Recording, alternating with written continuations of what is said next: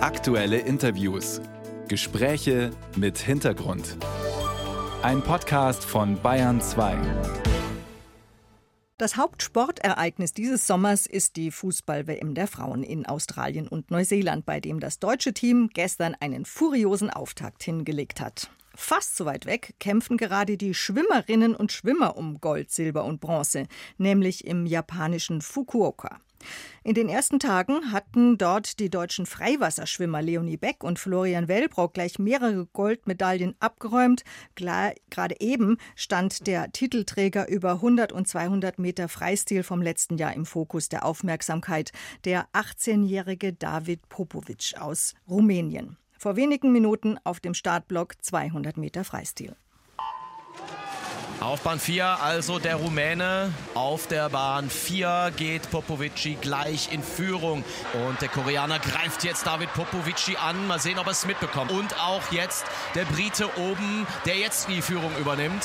Matthew Richards, also der Mann, der hier Gold gewinnt. Unglaublich, dass er das geschafft hat. Ich habe eigentlich gedacht, dass das ein Selbstläufer werden wird für David Popovici. Aber dann hat sich Matthew Richards auf der Bahn 2 heimlich still und leise rangekämpft gekämpft. Also am Ende verließ ihn die Kraft und Popovici wurde nur Vierter.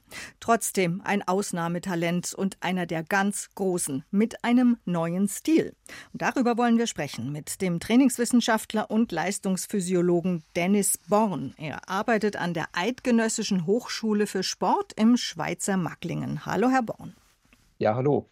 Begeisterte Kolleginnen von der Süddeutschen Zeitung haben schon geschrieben, Popovic sei der anmutigste Schwimmer, den die Welt je gesehen hat.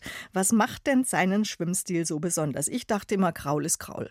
Ja, also was bei ihm auf jeden Fall auffällt, wenn man sich seine Rennen anschaut, das ist vor allen Dingen bei unseren Analysen im letzten Jahr bei seinem Weltrekord über die 100 Meter Kraul aufgefallen dass er auf der ersten Rennhälfte eigentlich gar nicht so viel schneller ist wie die anderen Konkurrenten im Finale, sondern dass er das Rennen vor allen Dingen auf der zweiten Hälfte für sich entscheidet, indem er dort eben mit einer sehr hohen Schlagfrequenz eine hohe Schwimmökonomie und Effizienz aufrechterhält und dort, man könnte sagen, weniger langsamer wird als die Konkurrenz. Also es ist normal dass man eine gewisse Progression in diesem Rennen findet. Die Athleten gehen sehr schnell an und werden hinten raus etwas langsamer.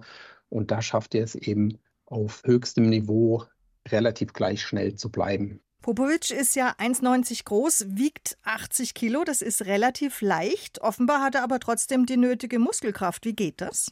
Mhm.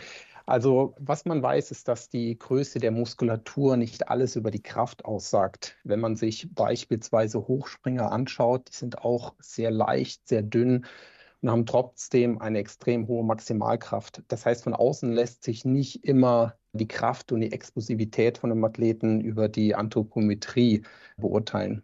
Also dicke Muskeln heißen nicht viel Kraft. Genau. Welche Bedeutung hat denn dann die Muskelkraft im Gegensatz vielleicht zur Ausdauer im Schwimmsport? Man denkt sich ja, Muskeln sind auf der Kurzstrecke wichtig und Ausdauer auf der Langstrecke. Stimmt das? Das kann man schon so grob so eingrenzen. Insgesamt hat sich der Schwimmsport in den letzten Jahren oder Jahrzehnten schon sehr verändert von der klassischen Ausdauersportart hin zu hohen Anforderungen an Kraft und Schnelligkeit, besonders natürlich auf den kurzen Distanzen. Und um diese Athletik aufzubauen, trainieren die Schwimmerinnen und Schwimmer mittlerweile frühzeitig in ihrer Karriere und neben dem Wassertraining eben auch sehr viel an Land und im Kraftraum.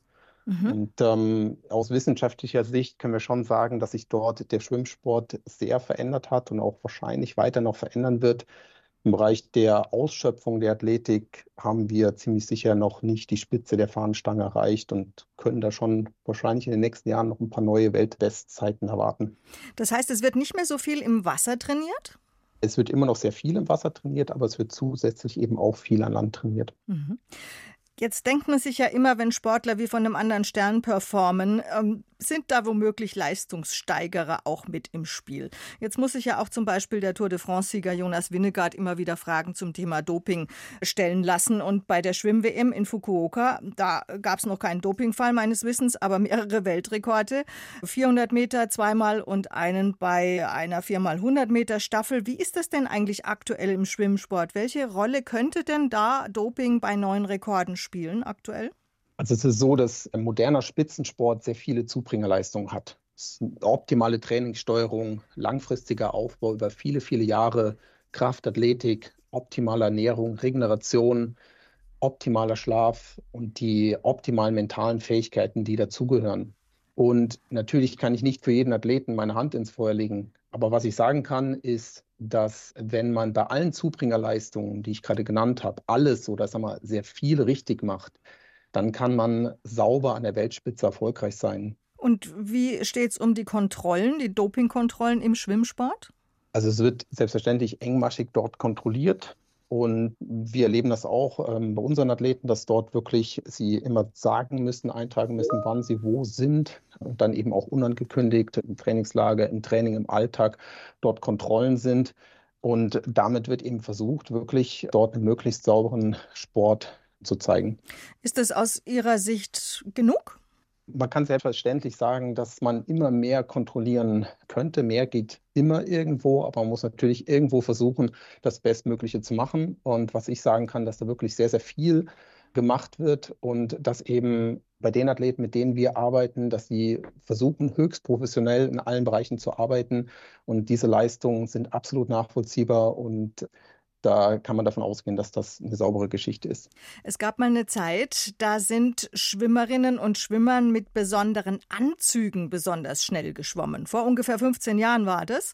Gab es Rekorde, dann sind diese Anzüge 2010 verboten worden. Wird denn aktuell auch an der Bekleidung irgendwie weitergearbeitet? Also es ist schon so, dass die Materialien, mit denen aktuell geschwommen wird, dass dort weiter dran versucht wird, das zu optimieren. Das sind verschiedene Materialien, unter anderem mit Carbonfasern, die dort schon eine bessere Voraussetzung bieten als einfach eine ganz normale Badehose. Deswegen tragen eben auch alle diese Bekleidung.